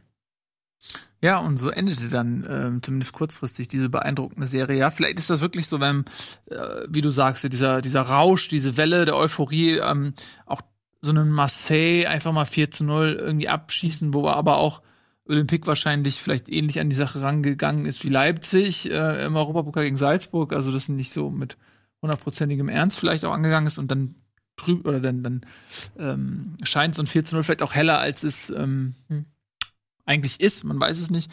Aber ich mache mir trotzdem keine Sorgen, weil Frankfurt hätte das Spiel auch gewinnen können. Ja. Äh, Gerade am Anfang, ähm, wer war es, der Guzman oder wer hat da den gegen Pfosten geschossen? Ähm, mit ein bisschen mehr Glück geht man 1-0 in Führung. Und ich glaube, wenn du 1-0 in Frankfurt zurückliegst, Das ist brutal. Ja. dann ist es brutal. So, und also wenn die ein bisschen mehr Fortune da gehabt hätten, oder auch die Elfmetersituation, äh, da gab es ja die Szene, als äh, Jovic Hm. da umgetreten wird und der Schiedsrichter entscheidet auf Elfmeter und äh, Videoschiedsrichter korrigiert das auf Freistoß kurz vor der 16er Linie. Und das ist natürlich, also, der Freistoß hat nichts eingebracht. Ohne Videorichter hätten sie gewonnen. Nein, nein, nicht. Ich meine, Es ist einfach dann halt auch ein bisschen Pech. Also, das ist ja, ich will gar nicht die Entscheidung des Videoschiedsrichters korrig äh, korrigieren oder so, weil es wäre richtig, aber ähm, ich meine, mit ein bisschen mehr Fortune äh, gehen die Einzelnen in Führung und dann, ähm, meine ich, ist es schwer für Wolfsburg da zurückzukommen und ähm, Hm. ja, so hat Wolfsburg eben das 1-0 gemacht und das dementsprechend dann auch mit 2-0 ausgebaut und kurz vor Schluss dann ähm, das 2-1 über die Zeit gebracht. Auch da hatte Frankfurt auch noch ein, zwei äh, Chancen auch für den Ausgleich. Ja, wollt ihr noch ein bisschen auf Wolfsburg Ja, eingehen? mach mal. Ich finde, ähm, diese Kombination Gin, äh, Ginczek-Weghorst, finde ich, funktioniert mittlerweile sehr gut. Weghorst, so klassischer Strafraumstürmer. Mhm. Ginczek, einer, der auch mal ausweicht, der einen Pass, an, Pass anbringen kann, der technisch noch eine Nummer, äh, eine Stufe höher ist. Das ist ein gutes ähm, Sturmduo und deswegen funktioniert auch diese Umstellung auf die Raute so gut, Mhm. weil sie jetzt da beide Platz haben in diesem System, Mhm. weil sie auch noch beide von Memedi und auch von Reschbishai, wieder so ein Spieler, den man nicht aussprechen kann, ähm, äh, mit Bällen gefüttert werden, also aus dem zentralen Mittelfeld Mhm. heraus. Finde ich stark. Und ähm, Arnold, so ein Spieler, der seit Jahren irgendwie in der Bundesliga spielt, der nie so riesig, riesig auffällt, aber auch nie wirklich schlecht spielt. Der hat sich in der, auf dieser neuen Position im zentralen Mittelfeld, auch teilweise sogar als Sechser, hat er sich sehr gut eingefunden. Ähm, Ja, wobei ich finde, Arnold, also ist ja auch Eigengewächs, meine ich, in Wolfsburg. Ja. Das ist so ein Spieler, der immer wieder mal, was, das, was du gerade über ihn gesagt hast, Mhm. der hat immer wieder so Phasen gehabt in der Vergangenheit, wo man das Gefühl, okay, der hat den nächsten Schritt gemacht, weil er hat eigentlich auch viele Anlagen ähm, und äh, man hat immer das Gefühl, okay, der macht den nächsten Schritt irgendwie, ja, und aber so richtig die Konstanz reinbekommen hat er dann auch noch nicht, ne? Also das, das weiß man immer nicht, ist das jetzt eine Momentaufnahme oder Das ist die spannende Frage. Ja. Also ich finde aber, er spielt nicht richtig schlecht, aber Ja. wirklich diese, diese Ausschläge nach oben fehlen manchmal. Er hat er momentan wieder so einen kleinen. Bin ich gespannt, ähm, wie man das konservieren kann, ob er diese Form konservieren kann. Ja, und bei Me Memedi ja auch. Also der, ähm, ein Weltenbummler, ähm, der hat auch schon in diversen Vereinen gespielt. Äh, Leverkusen lange, beim HSV war er ja auch mal kurz. Mhm. Und Echt? Ja, aber Weiß ich gar nicht. war der nicht schon mal, oder nee, warte mal, Drimmitsch war beim HSV. Kann war nicht beim HSV, er wollte mal zum HSV, er sollte zum HSV. Das war immer ein Gerücht, dass er zum HSV geht.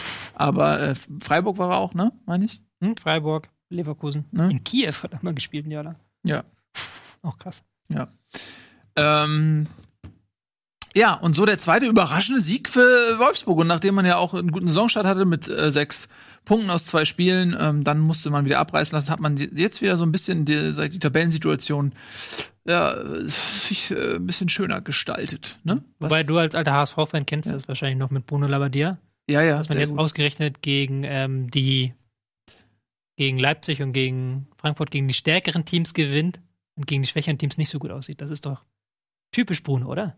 Ja, das ist nicht unüblich für Bruno Labbadia wahrscheinlich. Es ist, ähm ja, ich bin, ich bin mal gespannt. Also er ist eigentlich, er war in seiner ersten Amtszeit beim HSV hat er eigentlich einen ganz guten Job gemacht, aber damals gab es natürlich auch noch ganz andere äh, Ambitionen auch beim HSV, aber ähm, wenn man das aus heutiger Sicht mal sieht, dann kann man nur davon träumen, was es unter Bruno, Bruno Labbadia gab beim HSV. Ähm, in Leverkusen davor ist er am Ende gescheitert, aber am Anfang war er eben auch ähm, sehr hochgelobter junger Nachwuchstrainer, ähm, konnte dann nicht ganz, äh, sag ich mal, das Niveau erreichen, was man ihm damals so ein bisschen attestiert hatte. So äh, hat er sehr schnell Erfolg gehabt irgendwie in Leverkusen. Hm. Weiß ich noch, da war er eigentlich schon entlassen, so gut wie, und der HSV brauchte einen neuen Trainer und hat man noch Ablöse bezahlt, irgendwie Millionen, eine Million oder whatever. Ja, Obwohl, loswerden in Leverkusen. Ja, die haben sich kaputt gelacht. Also, hm. ähm, aber gut. Ja, jetzt wird er vielleicht glücklich in ähm, Wolfsburg. Mal schauen. Der schöne Bruno. Gut. Das waren so drei Clubs mit Augsburg, Hannover und Wolfsburg, die heute mal ein bisschen länger gefeatured worden sind. Mhm. Fand ich schön. Ähm, Kann man mal machen. Ja, finde ich gut. Heute Abend übrigens noch kurzer Hinweis: ähm, unter schweren Protesten ein Montagsspiel. Äh, Leverkusen trifft auf Nürnberg. Ähm, das soll ja auch abgeschafft werden. Es ist ja eh momentan so ein bisschen Knatsch überall. Ne? Also die zweite Liga hat keinen Bock mehr auf die Montagsspiele.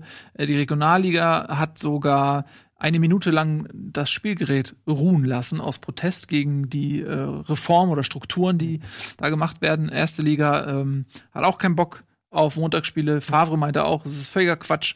Ähm, also der rumort so ein bisschen gerade. Ja.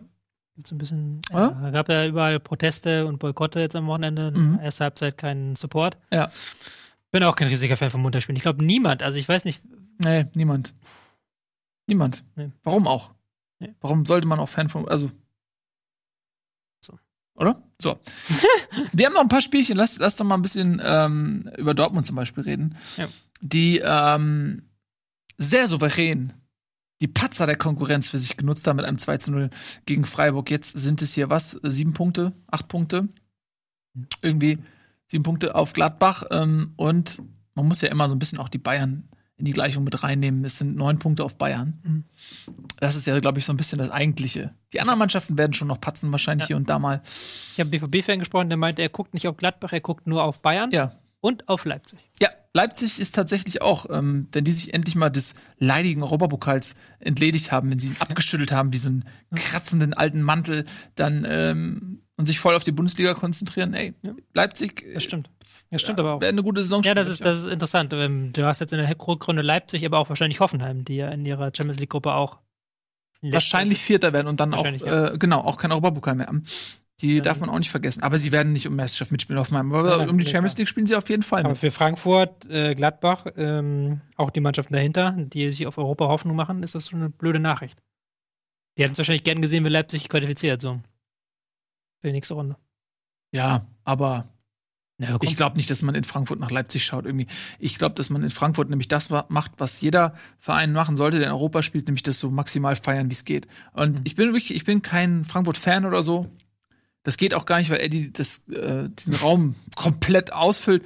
Aber äh, ich habe großen Respekt auch vor den Fans der Eintracht, wie die diesen Europapokal abfeiern. Stell dir weißt, diese Sendung vor, wenn du auch noch Eintracht-Fan wärst. Ja.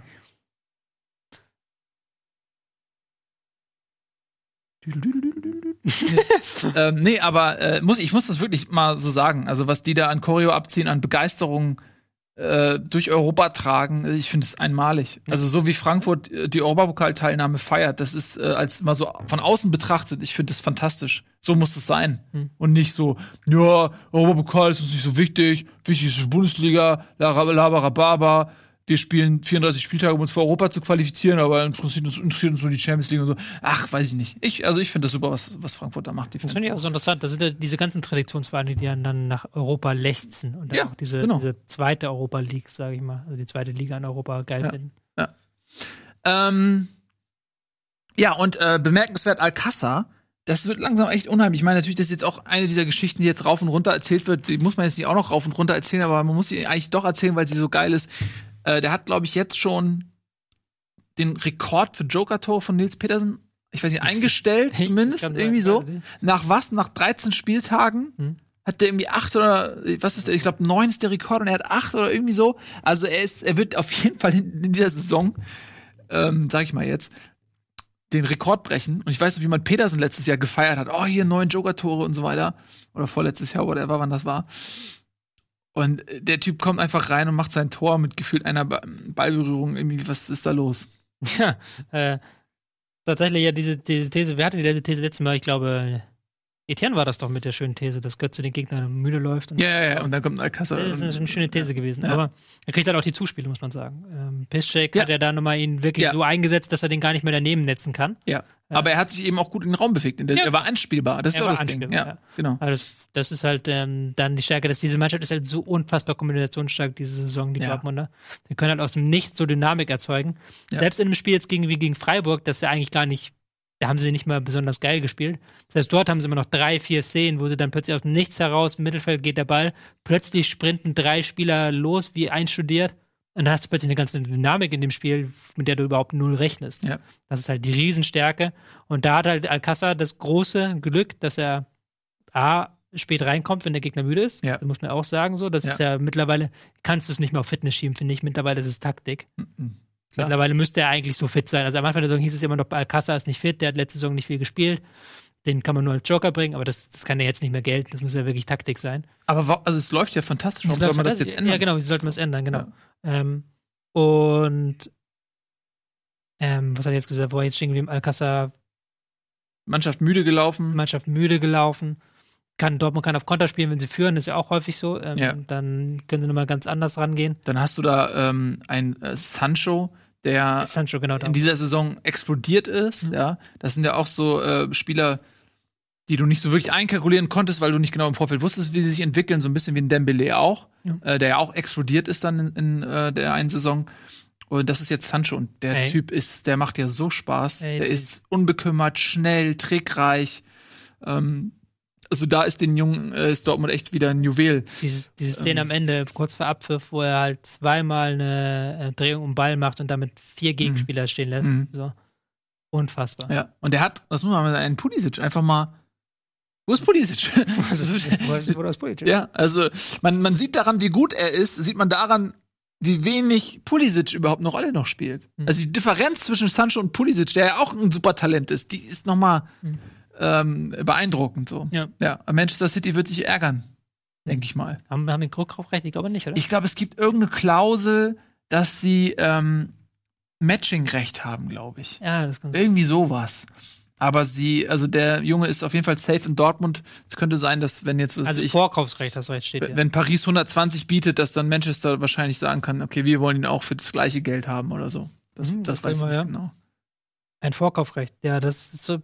Mit, sollte sich der BVB mit einem anderen Wechsel einigen, können sie es ihn halt für den ähm, für die Summe kaufen. Ja, also Sie bekommen bisschen Matching-Recht. 15, 15 Prozent der Transfersumme. Ne? Na, krass. Äh, ja, und ähm, wir haben es ja auch schon mal gesagt, super Signalwirkung für alle Jungprofis in Europa, die irgendwo auf den Bänken sitzen, äh, wie Ja. toll man sich in Dortmund entwickeln kann. Und das jetzt seit längerem. Ich glaube, das ist, das ist nicht zu unterschätzen, weil es gibt so viele, also es gibt nicht so viele Weltklasse-Spieler ähm, oder die welche Veranlagung haben und die gucken sich natürlich auch genau an, wo kann ich den nächsten Schritt machen, Mhm. wo ist das richtige Umfeld. Und wenn die sehen, dass Dortmund da ein, ein Juwel nach dem nächsten entwickelt und, und äh, äh, zur Weltklasse reifen lässt und dann entlässt in die Welt Mhm. äh, zu Barcelona und wo auch immer sie dann hingehen wollen, das ist ja ähm, für Dortmund Mhm. Fast, fast wie eine Meisterschaft so ungefähr, also das, diesen, diesen Wert, ne? Ist halt langfristig natürlich eine riskante Strategie. Du musst halt immer hoffen, Ja, dass du halt die richtigen Talente findest. Ja, genau. Ja. Äh, Aber du hast eben die Chance, die zu bekommen, weil du siehst ja, Dembele hat sich schon gegen Bayern entschieden und für Dortmund, weil er nicht, weil Dortmund äh, auf dem Platz die besseren Argumente hat, sondern weil er sich gesagt hat, okay, da, da kann ich mich entwickeln, da kann ich spielen, den nächsten Schritt machen. Und das, das ist, kommt jetzt Sancho, vielleicht kommt im nächsten Jahr ein Foden oder sowas, irgendjemand, der äh, eben mit ähnlich viel Talent gesegnet ist. Nun gut, aber dieses Jahr, äh, zumindest in der Hinrunde, muss man sagen, äh, wirkt Dortmund sehr stabil. Ähm, äh, sehr gefestigt und sie gewinnen eben auch solche Spiele wie jetzt gegen Freiburg, ähm, was vielleicht jetzt nicht unbedingt das Riesenfeuerwerk war, äh, gegen defensive Freiburger. Ähm, Lasst uns noch mal ein bisschen äh, über Freiburg reden, die man ja durchaus auch einreihen kann in diese Liste aus Augsburg und so weiter, die wir eben mh, mm, hatten. Mhm. Sie haben sehr defensiv gespielt gegen Dortmund, haben halt eben versucht, mhm. Ja, zuzumachen, sage ich mal, mhm. Räume eng zu machen. Hat am Ende aber nicht gereicht, weil Dortmund zu stark war oder hat man auch selbst was falsch gemacht? Ja, man kann halt vielleicht sagen, man hat zu defensiv gespielt. Man hat zu stark darauf geachtet, dass das dass man hinten möglichst lange die Null hält und dann hat man den Schalter nicht mehr gefunden in der zweiten Halbzeit. Ich glaube, in der zweiten Halbzeit nur ein Schuss aufs Tor. Das ist ein bisschen wenig, wenn du 1-0 hinten äh, liegst und dann später 2-0 hinten liegst. Gondorf hat nochmal, glaube ich, die Latte getroffen. Aber das ähm, war halt allgemein so ein Spiel wie gegen Bayern, so ein Spiel eigentlich, wo du auch hoffst, lange die Null zu halten und dann am Ende nochmal irgendwie vorne reinzukommen. Ich finde Freiburg dieses Jahr so, so Licht und Schatten. Ich finde, die sind manchmal tatsächlich zu sehr auf ihr eigenes Pressing fixiert, zu sehr darauf fixiert, das Spiel tot zu machen. Haben aber andererseits jetzt mit ähm, Waldschmidt, mit ähm, Höhler, mit ähm, Franz auch, mit Kleindienst haben sie sehr viele Optionen für die Flügel, für die oder für den Sturm allgemein, haben da wieder ein bisschen mehr Flexibilität reingebracht. Mhm. Mit Petersen natürlich dann vorne den ähm, Mann, den du immer bringen kannst, klar. Aber gerade Waldschmidt gefällt mir gut. Das ist dann wieder so ein ja, Stich ja. so ins Herz rein. Nein, das war mir aber klar. Ja. Nein, das war mir wirklich klar, weil ich fand äh, Waldschmidt, ähm, die, die, wenigen Minuten, die er äh, beim HSV hatte, fand ich ihn immer sehr ansprechend und mhm. habe nie ganz verstanden, weshalb der Junge nicht mehr Einsatzzeit bekommt, weil der hat äh, so eine Dynamik äh, und der ist sehr abschlussstark vor allen Dingen. Mhm. Der ist ja. ähm, super torgefährlich. Der hat einen tollen Schuss. Der hat so einen zwei, Zug auch, ja. Ja, so zwei, zwei beidfüßig auch, meine ich, und zweifüßig. Weitfüßig. ähm, und der fackelt nicht lang. So, wenn der ähm, in der Situation ist, wo er aufs Tor schießen kann, ballert er einfach rauf. Und mhm. Er kann sogar mit dem Kopf Tore machen, obwohl er nicht der Größte ist. Also ich, und ich fand auch die Ablösesumme gerechtfertigt. Das waren irgendwie um die 5 Millionen oder so. Da haben wir schon ordentlich Geld für bezahlt. Ja, aber das, der Junge ist das wert. So. Und ich hätte mir gewünscht, dass der ähm, in Hamburg bleibt, in der zweiten Liga, weil ich glaube, da hätte er auch äh, sehr viele Tore machen können. Ja, wobei Hamburg hat er jetzt mit Wang und ja, Lasogga ist gut. Natürlich, ja. Wang ist geliehen und Lasogga ist ein komplett anderer Spielertyp. Ja, das stimmt, ja. So, und äh, was du halt brauchst, und du brauchst halt jemanden, der aus den Chancen auch ein Tor macht. Hm. Du kannst dich ja einen Wolf äh, kombinieren und du brauchst da vorne einen, der die Dinger reinmacht. Und Waldschmidt ist ein, für mich ein Torjäger. Hm. Das, das, siehst du dem an. Der kriegt den Ball und der ballert ihn rauf. Hm. So, der gefällt mir auf jeden Fall gut. Der ja, hast du den Elfmeter gesehen neulich vom Waldschmidt? Ja, den Winkel rein. Ja, gesehen, der ja. ballert den einfach rein. Ja, genau, weil er weiß, wie man aufs Tor schießt. Und das weiß nicht jeder. Der, der guckt nicht, oh, dann schiebt er ihn mit der Seite oder so.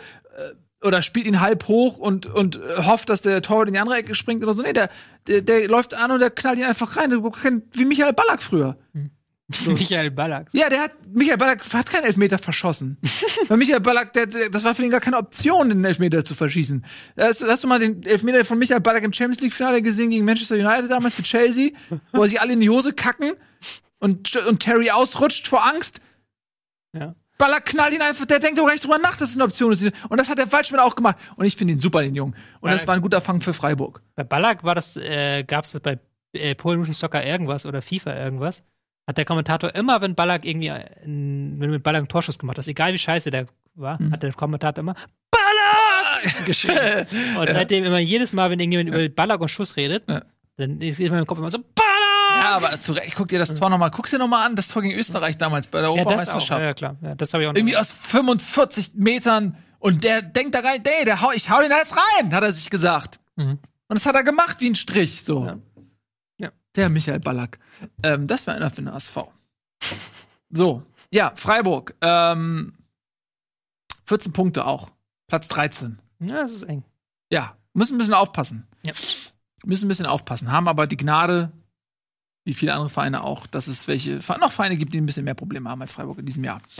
Ähm, kommen wir noch zu einem nominellen Spitzenspiel zumindest, tabellarisch nicht so hundertprozentig, aber sehr, sehr interessant. Hoffenheim gegen Schalke, beides Champions League-Teilnehmer, mhm. die einen sehr gut durch die Gruppenphase gekommen, mhm. die anderen spektakulär, aber sportlich nicht ganz so erfolgreich. Ähm, Hoffenheim hat Spaß gemacht in der Champions League, auch wenn die Reise jetzt vorbei ist. Aber äh, das fand ich einen sehr erfrischenden Auftritt, muss ich wirklich sagen. Man hat am Ende ein bisschen Pech gehabt, ähm, aber äh, die, haben, die haben mir Spaß gemacht. Ich muss ganz ehrlich sagen, ja, Hoffenheim das Projekt Hoffenheim ist natürlich sehr umstritten. Die meisten Fußballfans können mit Hoffenheim nichts anfangen. Und das ist ein bisschen so ein Hassobjekt. Aber das mal beiseite gelegt, finde ich Hoffenheim total interessant. Ja. Was die machen, also wie, wie die arbeiten. Ähm, und was die für Leute holen und was die mit den Leuten, die sie haben, rausholen auch. Mhm. Ähm, und da finde ich, muss man Hoffenheim abseits von dieser Debatte, die auch zu Recht geführt wird, ja, aber wenn man das jetzt mal kurz beiseite lässt und sich nur darauf konzentriert, dann muss ich sagen, ist Hoffenheim ein sehr, sehr interessanter Verein, sehr respektabel irgendwie, was die, was die machen. Und die haben eben nicht die Geschichte, dass die irgendwie, dass die 30, 40 Millionen Euro ständig ausgeben oder so weiter, sondern die, die wirtschaften mittlerweile sehr gesund, jetzt wo sie da oben sind. Ähm, und das kann man ja auch mal anerkennen. Ja. So. Wenn du Champions League spielst, ist auch nicht so schwer. Nee, aber trotzdem, Nee, das also, stimmt, ja. also die, die haben halt nicht diese, diese fetten, dekadenten Transfers oder so. Die holen, die machen so, die holen sich einen äh, Belfo-Deal aus Bremen oder so. Es ist, Hast du mitbekommen, wo das Scout oder war das Alexander Rosen? Irgendjemand hat halt gesagt, so, ähm, wir holen am liebsten Spieler, die schon in der Bundesliga waren oder die Deutsch sprechen, Mhm. weil die Inhalte von ähm, Nagelsmann sind so komplex, die müssen die Ja. Sprache verstehen, sonst wird das nichts. Ja. Das fand ich ganz interessant. ja, ich bin gespannt, was Nagelsmann in Leipzig äh, bewirken kann. Ist, Ja. Das Spiel, ähm, zum Spiel mal kurz Hoffenheim gegen Schalke. Das war so, wenn du halt irgendwie, stell dir vor, du hast einen Kumpel, gegen den spielst du sehr oft Schach. Mhm. Und dann ähm, irgendwann kennt ihr euch beide. Und irgendwann machst du, denkst du dir so, okay, ich muss jetzt irgendwas machen, womit er überhaupt nicht rechnet. Einfach damit du, damit der dich nicht so gut ausrechnen kann. Ja. Und dann machst du halt irgendwas, was du eigentlich überhaupt nicht kannst, was halt überhaupt nicht deinem Stil entspricht. Und du machst es einfach nur, damit er das halt damit nicht rechnet. So. Mhm. Und so ein bisschen war dieses Spiel, weil Hoffenheim Schalke haben halt, ähm, gerade Schalke, haben halt plötzlich in einer Raute aufgestellt, haben sie auch schon gespielt diese Saison, aber mit einer extrem offensiven Raute, haben extrem offensives Pressing gespielt, so, so nach dem Motto, so, okay, damit wird, äh, das haben wir jetzt seit zwei Jahren unter Tedesco nicht gespielt, damit, äh, damit wird Nagelsmann nicht rechnen. Mhm. Hat dann halt auch semi-geil geklappt, halt, weil sie selber damit das gar nicht konnten eigentlich. Einfach nur so, so, so Mindgame-mäßig Mhm. war das ganze Spiel. Aber auch Hoffenheim, die halt dann so etwas ähnliches gemacht haben, die dann auch sehr hohe Pressing gemacht haben. Einfach nur, um dann zu zeigen, so, okay, damit werdet ihr jetzt nicht rechnen. Und dann war es halt plötzlich so ein flottes Spiel, weil beide Mannschaften Ja. nicht so gut waren, wie sie sonst sind und nicht so taktisch gut waren. Und einfach nur, um halt da mal was komplett Neues zu wagen. Also, Man hat manchmal das Gefühl, die Leute, die anderen Trainer wollen sich gegen Nagelsmann auch ein bisschen beweisen, indem sie irgendwas stimmt, ja. taktisch Spektakuläres machen, weil Nagelsmann ja so ein bisschen als äh, das äh, Trainergenie gilt. Ähm, das verlockt die, glaube ich, auch so ein bisschen aus ihrer Komfortzone rauszugehen. Ähm, trotzdem muss man sagen, dass Schalke über die, über die Distanz vielleicht so die bessere Mannschaft war und am Ende auch einen Sieg verdient gehabt hätte, ähm, obwohl man auch hinten gelegen hat. Da gab es ja eine kuriose Elfmeterentscheidung, auch äh, Handelfmeter, was dann wieder zurückgenommen wurde, was, glaube ich, auch eine schwierige Situation war. Man hätte einen Elfmeter vielleicht auch geben können. Er ist irgendwie, er hat irgendwie so die Hand so, er ist so gegrätscht und hat er den irgendwie hier gegen gekriegt und dann irgendwie gegen die Hand oder Ja, so. aber, aber das ist ja, das ist ja die Regel, so wenn der Ball von einem anderen Körperteil irgendwie so unabsichtlich, ist wieder so tausendmal, wenn der abgelenkt wird von einem Ja. anderen Körperteil, dann ist es kein Handspiel. Wenn er direkt gegen die Hand geht, dann ist es Handspiel. Ja, da gibt's aber auch die Regel, wenn du eine unnatürliche Handhaltung hast, beziehungsweise die Körperfläche durch die Handhaltung vergrößerst. Ähm, äh, so, naja, egal. Jedenfalls ein bisschen Pech in dem Moment, denke ich, für Schalke. Aber das war ein Spiel, auf das man aufbauen kann. Man hat in Hoffenheim ähm, echt ein gutes Spiel gemacht. Man hätte auch gewinnen können. Man hat zumindest gepunktet und die Tendenz geht für Schalke nach oben. Man hat jetzt 14 Punkte, wenn man bedenkt, wie schlecht die gestartet sind. Sechs oder fünf waren es? Fünf waren es. Fünf Niederlagen am Stück. Ja, ja, also äh, die kannst du ja im Prinzip haben die ja fünf Spiele weniger so ungefähr. Ne? Das ist ja eine Hypothek. Und jetzt ist man ähm, ja sieben Punkte hinter Platz sechs. Aber da siehst du trotzdem, das ist Ja. so eine Hypothek, die kannst du Ja. fast gar nicht aufnehmen. Ja, das ist ja, das ist, haben wir oft gesehen schon. Ähm, Zum Beispiel bei Schalke vor zwei Jahren. wahrscheinlich vor zwei Jahren, ja, aber auch bei Dortmund haben wir es mal gesehen. Bei Gladbach damals unter Favre noch hat man es gesehen. Bei Köln natürlich, die im Prinzip eine ganze Hinrunde. Gladbach ist damals ja noch Dritter geworden, das war doch Ja. Witz, oder Vierter. Ja, ja. Mit Schubert, weil sie unter Schubert alles gewonnen haben. Ja, ja. Dann nächste Saison wollen sie wieder scheiße und dann, so. Ja. Äh, Aber ähm, was ich damit sagen will, ist, dass Schalke in der Bundesliga doch so langsam zurück in die Spur findet und in der Champions League. Und ich glaube, das hat dem Verein auch geholfen, dass man in der Champions League Erfolg hatte. Dass, dass man auch das Selbstbewusstsein nicht gänzlich verloren hat und auch an den Trainer geglaubt hat. Und was, Hustensaft oder was war nein, das? so.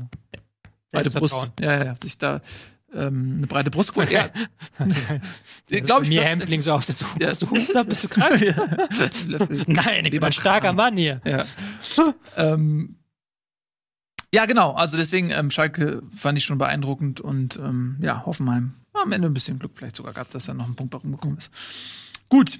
Ähm, Düsseldorf gegen Mainz. Können wir noch mal schnell machen. Düsseldorf mit einem 3 zu 3 bei Bayern auf sich aufmerksam gemacht. Positiverlebnis. Muss ich dich gleich ausbremsen? Ja. Ich habe keine Sekunde von dem Spiel gesehen. Gar nichts. Nee, tut mir hab- leid, ich war Ich habe Freitag. zumindest die Zusammenfassung gesehen. Nee, ich habe wirklich gar nichts gesehen. Ja, Ich finde das mal ich lustig. auch gut. Ich finde das mal lustig. Nun. Ich war beim Wochenende beim Rasenfunk Ja. und da ist es halt immer vorher so, dass du halt mit Max so absprichst, okay, wovon habt ihr was gesehen? Ja. Wie muss ich da die Fragen stellen, damit Ja. das so scheint, als ob ihr alles gesehen habt? Ja. Und hier kann ich mich hinsetzen und sagen, sorry, ich habe alle, Spiel, alle anderen Spiele über 90 Minuten gesehen, aber das von Das dem Spiel habe ich nicht. keine Minute gesehen. Schade, Tobias. Kann ich nicht mehr Schade. dazu sagen. Ich kann ein bisschen was dazu sagen. Nicht viel, weil ich habe auch nicht viel gesehen. Ich habe die Zusammenfassung gesehen, ähm, was jetzt ein bisschen cheaten ist. Ne? Aber ähm, was in der Zusammenfassung ähm, für mich so ein bisschen durchgekommen ist, dass Düsseldorf äh, versucht hat, Gas zu geben, versucht hat, das Spiel zu gewinnen, die aktivere Mannschaft war und durchaus auch gute Chancen hatte, äh, vorne was zu bewirken, aber am Ende ähm, keine Chancen genutzt hat. So, und dann ein kleiner Patzer von Rensing, also Patzer war, sah ein bisschen unglücklich aus, weil der Winkel war recht spitz und er hat irgendwie das Bein nicht richtig äh, zum Ball bewegen können. Das sah ein bisschen doof aus, war aber wahrscheinlich echt undankbar, die Situation auch. Ähm, und so hat Mainz am Ende gewonnen, ähm, was für Stuttgart echt unglücklich war, äh, für Düsseldorf echt unglücklich war, weil sie hätten das Spiel nicht verlieren müssen und sie haben vor allen Dingen auch mit Mainz jetzt ein Heimspiel gehabt, das musst du dann gewinnen. So, ne? Also so ein Punkt in München bringt dir nichts. Ja. Wenn du dann deine Heimspiele gegen Mannschaften wie Mainz, die sich am ehesten noch auf Augenhöhe bewegen, dann verlierst. Das ist ein bisschen tragisch für Düsseldorf. Ähm, Ja. Ich glaube, es ist eine sehr ärgerliche Niederlage, unnötige Niederlage für Düsseldorf. Mainz, äh, ja, war vielleicht auch die clevere Mannschaft und äh, hat ein bisschen mehr Routine in der Bundesliga und äh, ist für Mainz ja auch nicht so unwichtig Düsseldorf jetzt wieder letzter. diese Punkte. Düsseldorf wieder letzter. Klar, Stuttgart gewonnen. Ähm, Nürnberg spielt heute Abend noch in äh, Leverkusen. Aber ja, wird schwer für Düsseldorf. Hm. Wird schwer. Nicht schön. Viel mehr kann ich auch nicht sagen. Nee, war aber gut. Hast gut gemacht. Vielen Dank. Dankeschön. Und ähm, damit sind wir fast schon am Ende. Haben wir eigentlich irgendein Spiel noch vergessen? Nö, ne? Wir waren jetzt, haben wir eigentlich über alles so gequatscht. Ah, das Spiel haben wir gemacht heute. Ähm, dann haben wir noch äh, Champions League demnächst. Nee. Das ist, naja, gut, wir hatten Champions League. Wir hatten Champions League. Aber ähm, willst du da noch mal drüber schnacken, wie die Vereine sich da positioniert haben? Nö. Oder willst du was anderes machen? Wolltest du noch ein bisschen Wollte ein bisschen Kickbase machen? machen. Ich so. sehe schon dich an dem Handy nesteln. Ja, wie mir am Handy nesteln. Ich hatte noch eigentlich überlegt, aber das müssen wir dann irgendwann mal nächste Woche oder irgendwann mal anders machen. Gibt jetzt eine neue Europa League, Europa League 2. Hast du nicht mitbekommen, oder? Doch, doch, der, Doch, also ja. der dritte Europacup meinst du? Ja. Ja, ja. Äh, Das Also- ist doch interessant. Der zweite Europa League. Das- Ja, also ein zweiter Pokal. Ich gucke halt schon die erste Europa League nicht. So. Werde ich die zweite wahrscheinlich auch nicht gucken. Wie, willst du ein bisschen was zum Ablauf erzählen? Ähm, ist halt jetzt so, dass dann 32 Teams, also die, die Ligen werden verschlankt. Also es gibt dann 32 Champions League-Teilnehmer, 32 Europa League-Teilnehmer, Mhm. 32 Europa League 2-Teilnehmer. Wäre der siebtplatzierte aus der Bundesliga, der sich dafür qualifiziert. Ähm, und dann wäre es so, dass nach der Gruppenphase mit acht Gruppen steigt der erste der Gruppenphase aus der Europa League steigt quasi automatisch ins Achtelfinale. Der zweite muss gegen die Absteiger aus der Champions League, also gegen die Drittplatzierten aus der Champions League spielen. Die acht, die darunter fallen. Mhm. Und die kommen dann weiter und treffen dann auf die Gruppenersten. Verständlich soweit? Weiß einigermaßen. Ja. Und dasselbe mit Europa League 2. Also auch aus Europa League 2 steigen die Drittplatzierten aus Europa League 1 ab und dürfen dann spielen gegen die Zweitplatzierten aus Europa League 2. So ein bisschen, ja, ja. Also im Prinzip ist das, sind das kleine Schritte hin zu einer ähm, Europa-Liga eben auch. Du bist jetzt schon bei Auf- und Abstieg. Ja. Im Grunde, ähm, die Tendenz geht so ein bisschen dahin, ne? Ja. Dass die nationalen Ligen da vielleicht ein bisschen an Relevanz verlieren oder zumindest in den Planungen der Leute. Ähm, ja, ich muss, ich bin da nicht so riesen Fan von, muss ich sagen. Ich bin, ja- ich bin eh Traditionalist eigentlich. Runde, ähm, und Ich Fand- kann mich, ja. kann mich nicht darüber aufregen, weil ich es nicht gucke. Also so, das ist mein Ja, Gedanke da. aber das ist ja schon eine Wertung. ja, klar. Wenn, der, wenn das für dich so uninteressant ist, dass du das nicht schaust. Das, Ja, klar, das ist ja eine Wertung. Du schaust ja alles. Nö, eben nicht. Ja, aber Ja, Gibt es. Leute, die mehr Fußball konsumieren als du? Gibt Wenige. Ja, aber se- Europa League so gucke ich schon selten. Europa League 2 würde ich einfach nicht gucken. Ne? Europa League 2, allein der Name ist ja schon so. Die werden sie irgendeinen Europa League Namen- 2. Mini-Europa League oder keine Ahnung. Das Da- ist das da- da Europa könnte League und die dazwischen ist die Ja. Super League. Mini oder- Playback League. So. Tja, na gut. Ähm, Darf ich dir was Trauriges erzählen? Na? Du hast mich eingeholt bei Kickbase. ja, weil ich mega geil bin. Gucken wir mal dein Team an. Ja, das ist natürlich Alles noch nicht so hier. geil. Ich muss noch ein bisschen nachlegen. Ja, ich Check, der momentan gut spielt, habe ich heute Ja. schon gelobt. Kramaric ist doch auch geil. ja, Du hast ja, Wood. ja, Okay. Du hast Witzel. Ja, mein Team ist nicht so geil. Ich habe nur Witzel. Ja, aber mein Team wird noch viel geiler. Ich habe nämlich noch mega viel Kohle. Nordfight hast. Ja, gut, Nordfight. Okay, deine Abwehr ist scheiße. Ja, gerade. Ja, aber ich habe noch voll viel Geld. Osinski, Bayer. Muss man Also auch nicht scheiße, also es tut mir leid für die Spieler, aber die Ja. hat halt, machen halt nicht viele Punkte. Aber allein, guck mal, allein Witzel hat 2000 Punkte gemacht. Das ist, glaube ich, mehr als mein gesamter Kader jemals machen wird. Ja, das ist äh, bei Kickbase ganz geil, dass teilweise einzelne Spieler in einzelnen Spielen einfach auch mega Punkte machen können. Jetzt 239 Punkte. Ja. Und das finde ich, was ich halt da positiv finde, die machen ja nicht nur mit Toren oder Vorlagen und so, sondern ein Witzel macht halt auch viele Punkte, weil er halt viele Pässe spielt und weil er Ja. eine hohe Passquote hat. Ja. Und ja, Weil er mega gut ist. der ist halt auch mega gut. Hm? Also unfassbar. Der, wenn du die Karriere von dem anguckst, der war ja, der ist doch, äh, war in Russland, ist Ja. dann nach China gewechselt, dann denkst du dir eigentlich, okay, so, Der Karriere vergeigt, so. Und dann kommt er nach Dortmund und der spielt die Bundesliga so kaputt. Also der, der, der, der hat jedes Spiel eine Passquote von 97 Prozent oder so, mhm. spielt die meisten Pässe auf dem Platz und macht das ja nicht mehr irgendwie, den lässt sich nicht mehr hin, zurückfallen und spielt dann so äh, Sicherheitspässe, sondern der geht halt da rein, den, den kannst du den Ball einfach nicht abnehmen im Moment. Ja.